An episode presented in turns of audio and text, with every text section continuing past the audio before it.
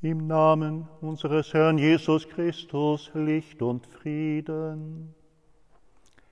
Ein Gruß zum Abend im Frühsommer, liebe Zuhörerinnen und Zuhörer. Mittwoch, der zehnte Woche im Jahreskreis, es ist der 9. Juni. Wir sind im zweiten Pandemiejahr und ja, dürfen ein wenig dankbar sein und uns freuen, dass die Inzidenzzahlen nicht nur im Bundesland Hessen, sondern nun inzwischen auch in unserer Stadt Kassel deutlich zurückgehen, dass wir uns einem Bereich nähern, vor dem wir vor einem Jahr nicht möglich gehalten haben, dass er überhaupt sich ereignen kann.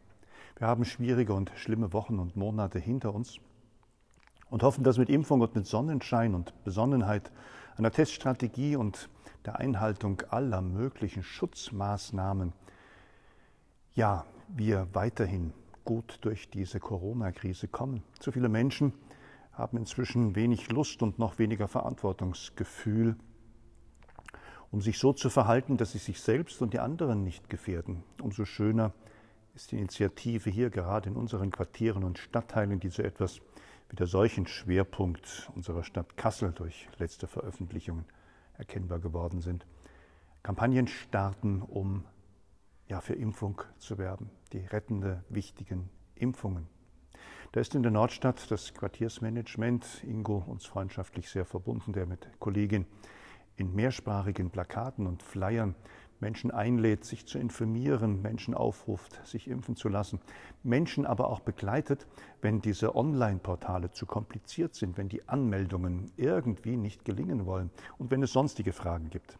Hier bei uns in Roten Dittmold es ist der rührige evangelische Pfarrer, der Neue, der Informationsveranstaltungen organisiert hat und den sozialen Friedensdienst für weitere Veranstaltungen hat ins Boot holen können. Alles gut abgestimmt und koordiniert mit den Behörden der Stadt Kassel, die, ja, ich denke, überfordert sind, sich schwer tun, flächendeckend in den besonders schwierigen Quartieren, vielleicht auch mit mobilen Impfteams oder anderen Angeboten, diese Impfungen dorthin zu tragen, wo sie segensreich wirken könnten. Dort, wo die Menschen zu eng aufeinander leben müssen.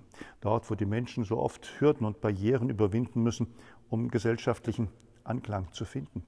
Wo sie sich schwer tun zu begreifen und zu verstehen und anfällig sind für so manche falsche Information. Nein, man wird als junge Frau nicht unfruchtbar von dieser Spritze.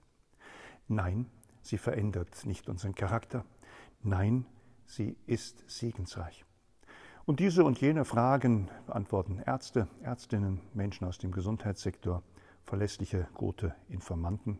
Und es ist schön, dass wir bei uns diese Plakate verteilen können, die Handzettel auslegen können, uns mit einbringen und engagieren können bei einem Projekt, das uns ja helfen soll, diese Pandemie so weit einzudämmen, dass die Menschen in Frieden und Sicherheit leben können. Das soll auch unser Gebet heute Abend sein.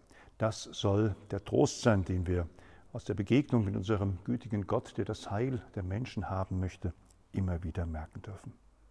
Herr unser Gott, sende uns den Geist der Einsicht, der Wahrheit und des Friedens.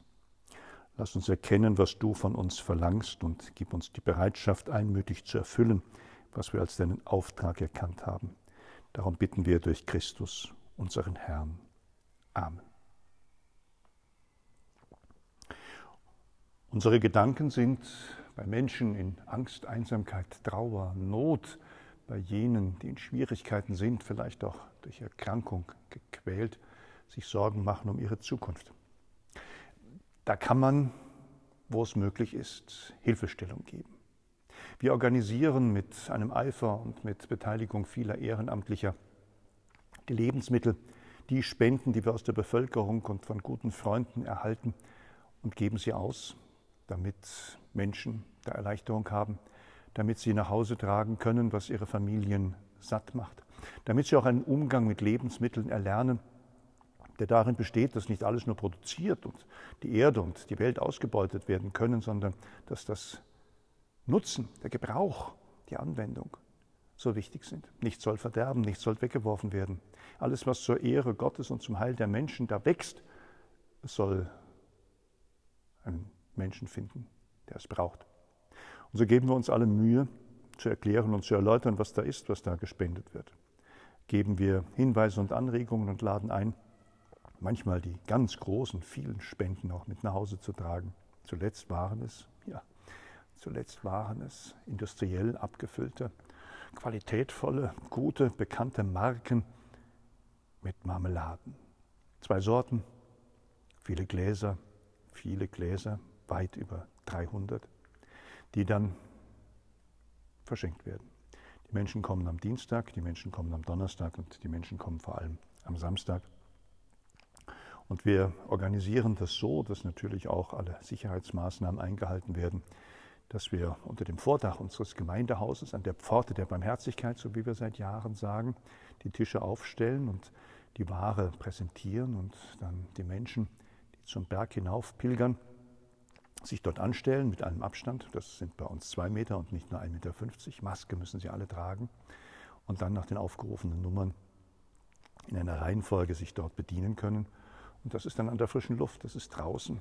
Das ist nicht besonders gefährlich und das machen wir jetzt über die Wochen und Monate der Pandemie und dürfen Gott dafür Danke sagen, dass so viele Spender uns die Dinge bringen, die wir weitergeben können und dass die Menschen das Vertrauen haben, zu uns kommen und ja hier diese Gaben mit nach Hause nehmen. Du hast die Weltordnung fest begründet, heilig bist du Herr unser Gott. Der Psalm 99 regt zur Betrachtung an. Du hast Gott die Weltordnung fest begründet, hast Recht und Gerechtigkeit in Jakob geschaffen. Rühmt den Herrn, unseren Gott, werft euch am Schemel seiner Füße nieder, denn er ist heilig. Mose und Aaron sind unter seinen Priestern, Samuel unter denen, die seinen Namen anrufen. Sie riefen zum Herrn und er hat sie erhört. Aus der Wolkensäule sprach er zu ihnen, seine Gebote hielten sie, die Satzung, die er ihnen gab. Herr, unser Gott, du hast sie erhört. Du warst ihnen ein verzeihender Gott, aber du hast ihre Frevel vergolten. Rühmt den Herrn, unseren Gott, werft euch nieder an seinem heiligen Berg, denn heilig ist der Herr, unser Gott. Beten wir zu Christus. Herr, rufe die Christen zur Umkehr, versöhne sie mit dem Vater. Herr, erbarme dich. Alle verfeindeten Völker dieser Erde lass ihre Streitigkeiten beilegen. Herr, erbarme dich. Lindre die Schmerzen der Kranken und mach sie gesund. Herr, erbarme dich. Schenke uns unermüdliche Ausdauer auf dem Weg deiner Gebote. Herr, erbarme dich. Heiliger Gott, schau nicht auf unsere Sünden, sondern höre auf unsere Bitten durch Christus, unseren Herrn. Amen.